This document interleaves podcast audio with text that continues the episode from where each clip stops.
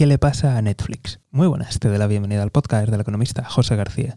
Como siempre, seguimiento y suscripción. Hoy hablamos de la compañía de streaming Netflix. Y es que verás, los últimos resultados han sorprendido a todo el mundo, ya que la compañía ha vuelto a ganar suscriptores. Y esto ha levantado los ánimos de muchos inversores.